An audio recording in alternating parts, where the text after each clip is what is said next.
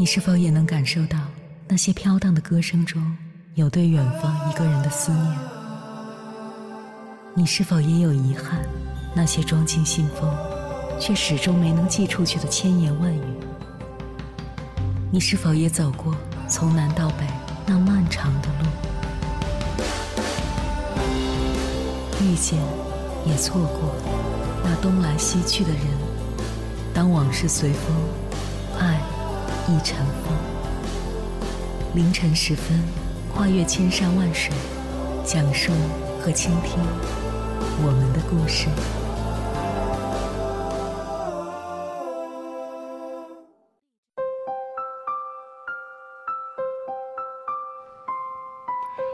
欢迎回来，各位夜行者，这里是正在直播的中国交通广播，千山万水只为你。深夜不孤单，我是迎波，我要以黑夜为翅膀，带你在电波中自在飞翔。关于人生，有两种常听到的声音：一种是将人生比作一场旅行，另一种是将人生视为一场修行。不管是旅行还是修行，都有一定的道理。如果说人生是一场修行，那么这场修行的目的是什么？最终想要达到的境界是什么样的？我认为是四个字。懂得克制，一个人唯有懂得克制，最终才能遇见最好、最曼妙的人生。前天晚上，有位师兄在我们大学的校友群里转发了一则报道，说的是某大公司的一位负责人利用职务之便贪了上千万，顿时群里就热闹起来了。有人说这种情况太多了，实属正常。你要是在那个一摸一手油的位置上，很可能也会走上歧途，因为贪是人的本性。也有人说，没有人是不贪的，没有贪是因为诱惑还不够大。说的对不对呢？我认为贪是人的本性，这种观点是成立的。很少有人不希望自己拥有更多的财富，但是没有贪的人未必就是因为诱惑不够大，往往是因为他们懂得克制。这也是我做这期节目的初衷。坦白讲，一个人如果总是由着自己的性子来，不能做到自我克制的话，下场通常都是比较惨淡的。接下来，千山万水只为你，跟朋友们分享的文章选自樊登读书，名字叫《人生最顶级的自律是懂得克制》，作者林琅。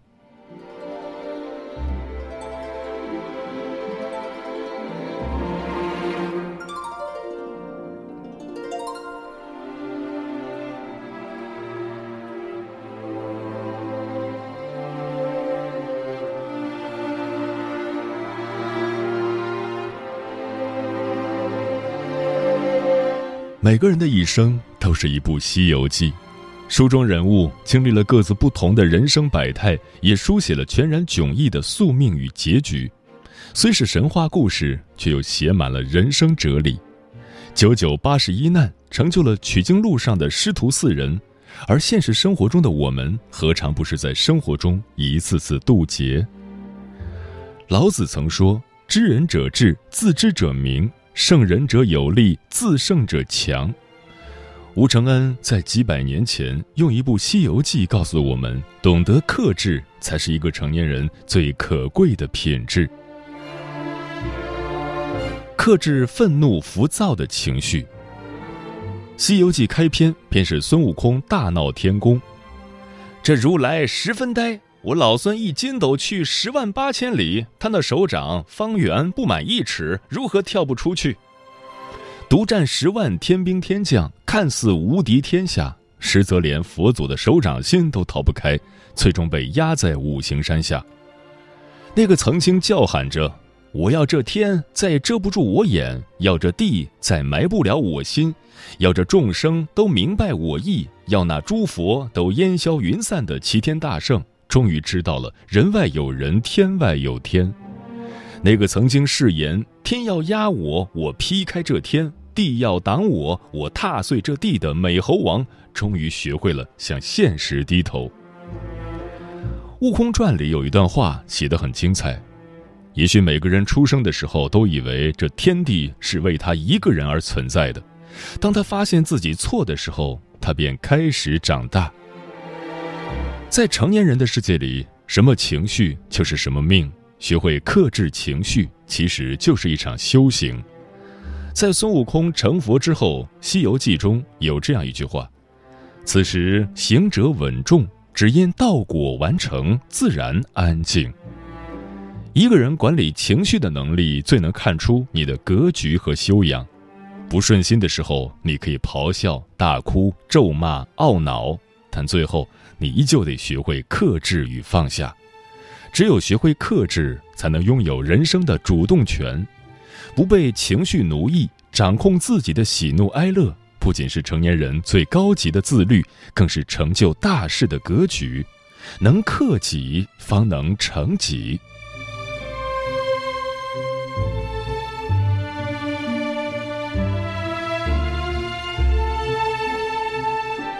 克制贪婪自私的欲望。取经路上的猪八戒贪婪、自私、懒惰、好色，他想得到的很多，却很少愿意付出和失去。有句话说得好：“人这一生所求有度，过则成灾。”武装观里偷吃人参果，自己的囫囵吞下，还想再要一个。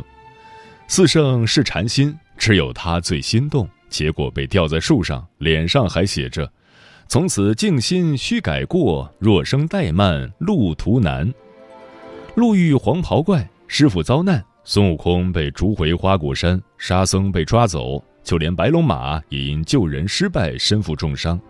但此时的猪八戒第一个想到的却是散伙吧。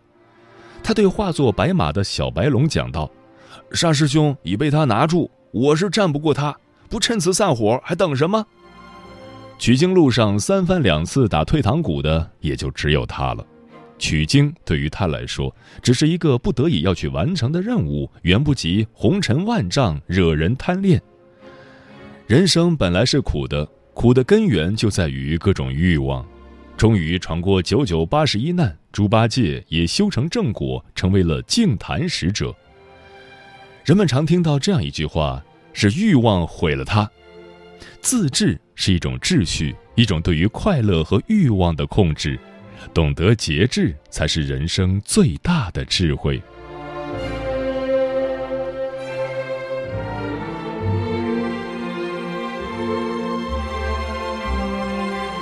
克制锋芒毕露的冲动。玉皇大帝变家生，亲口封为卷帘将。南天门里我为尊，凌霄殿前吾称上。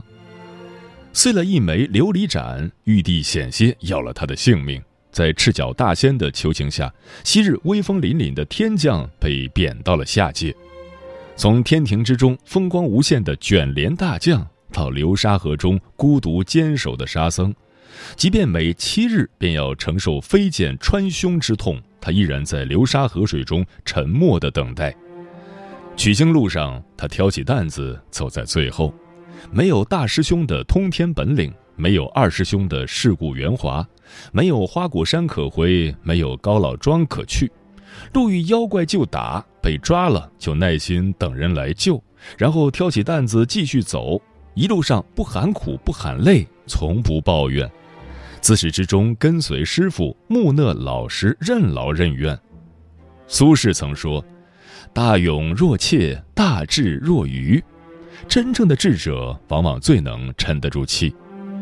沙僧受封时，佛祖讲道：“澄净加持，保护圣僧，登山牵马有功，加生大直正果，为金身罗汉。”整部《西游记》，它是一个最平凡的存在，没有跌宕情节的衬托，没有浓墨重彩的描述。但在取经路上那些重重磨难之下，他始终显得从容不迫、平静淡然。那是将所有棱角不再轻易示人的城府，更是岁月洗礼后的世事洞明。古人说：“喜怒不择轻重，一事无成；笑骂不审是非，知交断绝。”懂得收敛锋芒，不仅是一种境界，更是一种气度。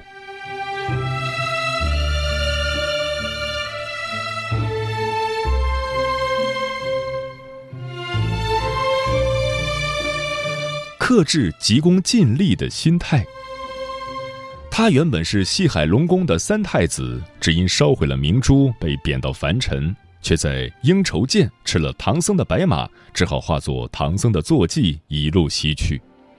触犯天条的太子驮着唐僧一走就是十万八千里，肉身凡胎的唐僧被猪八戒形容为重似泰山，就连孙悟空也讲到：“遣泰山轻如芥子，携凡尘难脱红尘。”于是这副重担落在了白龙马身上，如同观音当初所讲：“你想那东土来的凡马，怎立得这万水千山？怎么到得那灵山佛地？”须得这个龙马方才去得。他沉默地做着别人不愿做的事，从开始一直默默做到最后。往日的龙宫太子被化作坐骑白马，截然不同的身份，却从未令他沮丧抱怨。甚至几次师徒遇难，都是白龙马挺身而出，坚定着所有人西去的脚步。俗话说得好。决定一个人能走多远的，往往不是能力，而是格局。《菜根谭》中讲到：“冷眼观物，轻动刚长。”整部书中，这个若有似无的角色，却将自己的眼光与追求放得最远。这是在沉默中韬光养晦的智慧。作家三毛曾说：“世间的人和事，来和去，都有它的时间。”我们只需要把自己修炼成最好的样子，然后静静的去等待就好了。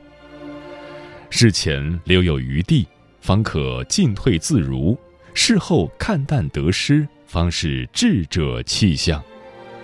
最终在灵山，他被封为八部天龙马。看到过这样一句话：遇事往长远处看，做人要往高处站。克制急功近利的心态，摆脱目光短浅的束缚，人生的路才会越走越宽。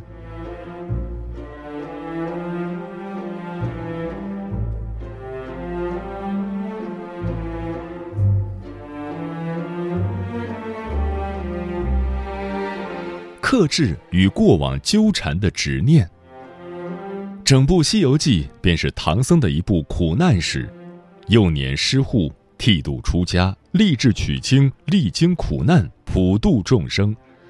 也有人说，唐僧之所以是唐僧，不在于他读了多少经书，而是取决于他走过的那些路。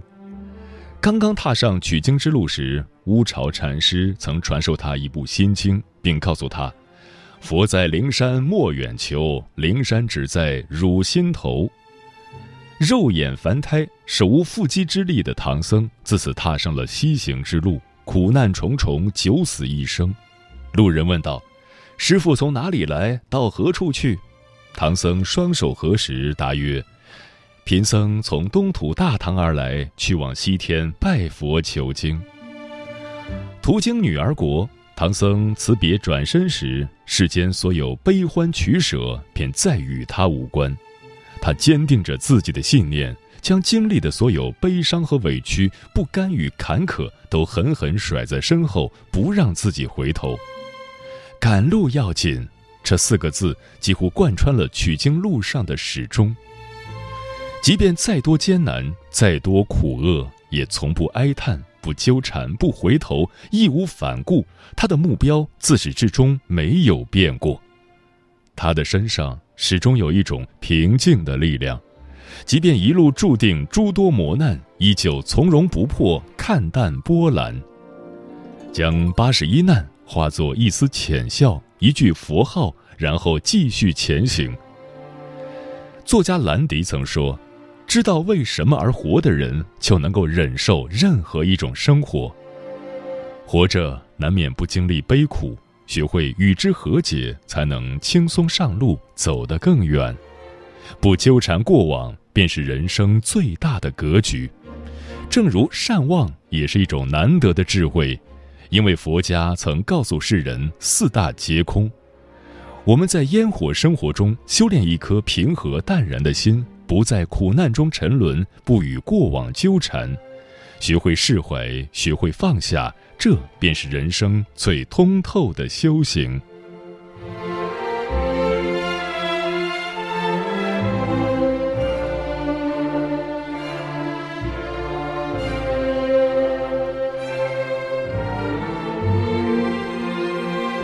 清代张潮的幽梦影里如此写道西游记》是一部悟书，我们悟的是人，更是在悟人性。在那些跌宕起伏的字里行间，无一处不是学问，无一处不是智慧。作者借书中的情节告诉我们，其实这世间真正的自由都有界限，而所谓修行，从不在山上，不在庙里，而是在现实社会中。”我们每个人都在修行中生活，同时也在生活中修行。原来，人最大的对手，终其一生，其实就是我们自己。一位作家曾说过：“我从来不相信性格决定命运这样的话。人这一生最难的就是认清自己、克制自己，然后通过自己改变命运。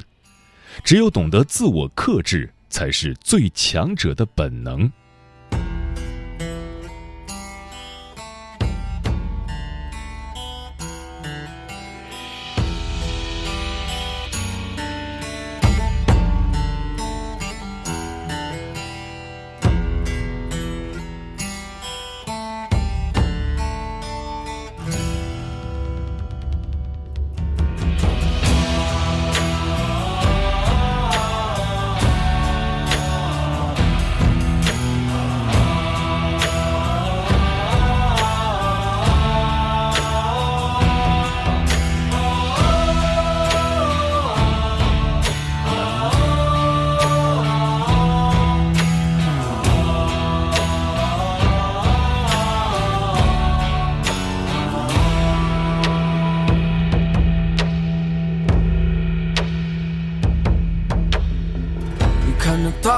天很直，听那塞外歌声嘹亮。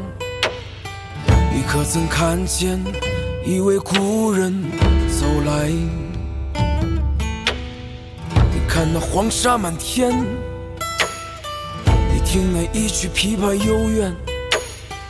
你可曾独饮这一壶离别的酒？无数次梦里。看到过你，浅笑着向我踱步走来。我站在城楼下面，一眼就回到五百年前。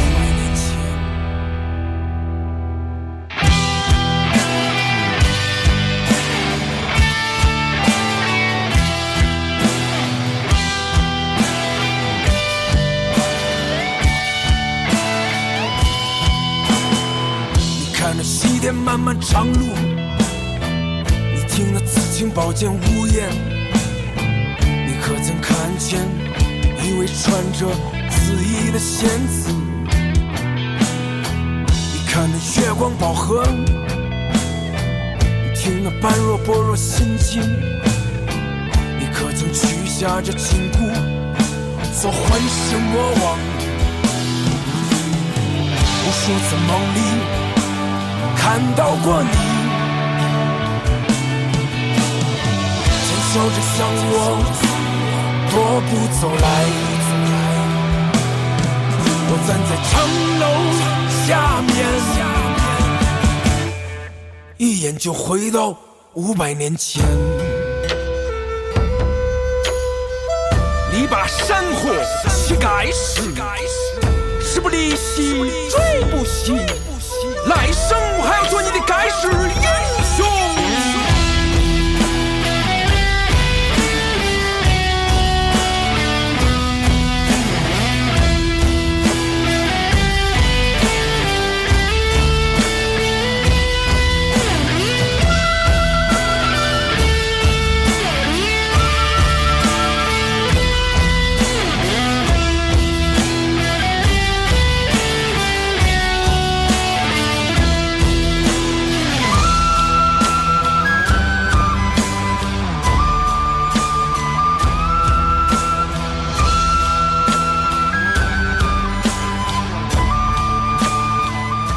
懂得克制是一种境界，对此你怎么看？微信平台中国交通广播，期待各位的互动。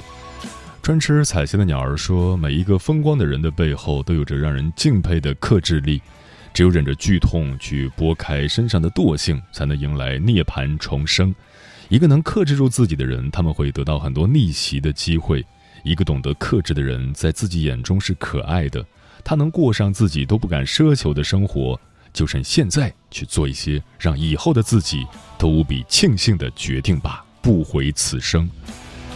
何以繁华笙歌落说，人生中百分之十的事件是由发生在你身上的事情组成的，而另外百分之九十则是由你对事情如何反应决定的。这足以说明，克制自己的欲望，才能更好的控制事态的发展。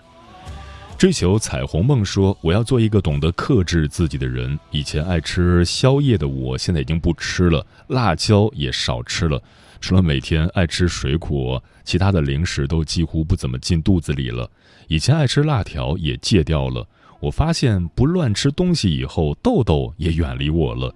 坚持克制是能看见效果的。我喜欢现在的自己。人间四月天说，克制不是无为，反而是一种有为，因为它需要调动更强大的内心力量。克制也不是软弱。它可以是权衡利弊后的一种选择，也可以是一种胸襟。当我们越来越有能力驾驭自己的生活时，必定可以心存高远之志，同时也能感受平淡生活的美好。当像鸟飞往心中的山说：“人这一生会遇到各种诱惑，会面对太多选择，抵挡不住诱惑就会犯错。保持善念，不忘初心，严格要求自己的行为思想，坚持自我约束和管理。”才能在不断的克制中超越过去的自己，成就更好的自己。亭子说：“希望自己能够克制住不怨别人、不怨自己的这种毛病，事事以平常心对待，行事中尽量贴近自己的信仰和道义。”清风未老说：“每个人的生活圈子都不一样，只要我们不攀比，就可以控制欲望。”人生就几十年，不要为了那些虚无缥缈的欲望而去困住自己。当你摆脱了欲望，不盲目攀比，那么自信就会永远伴着你。嗯，修身是为人处事的第一步，而修身的第一步就是克制自己。王阳明说：“人须有为己之心，方能克己；能克己，方能成己。”意思是。人必须有为自己考虑的心，才能克除自己的私意；能克除自己的私意，才能成为真正的自己。克制是一场修行，是抑制膨胀的欲望，让简朴的生活热烈丰富而不沉迷。克制是一种远行，是细水长流的坚持，让前行的脚步坚持有力而不匆忙。克制是一样品行，是旁观一切的态度，让思索的人生清澈独立而不从众。请记住，内心的强大永远胜过外表的浮华。时间过得很快，转眼就要跟朋友们说再见了。感谢你收听本期的《千山万水只为你》，晚安，夜行者们。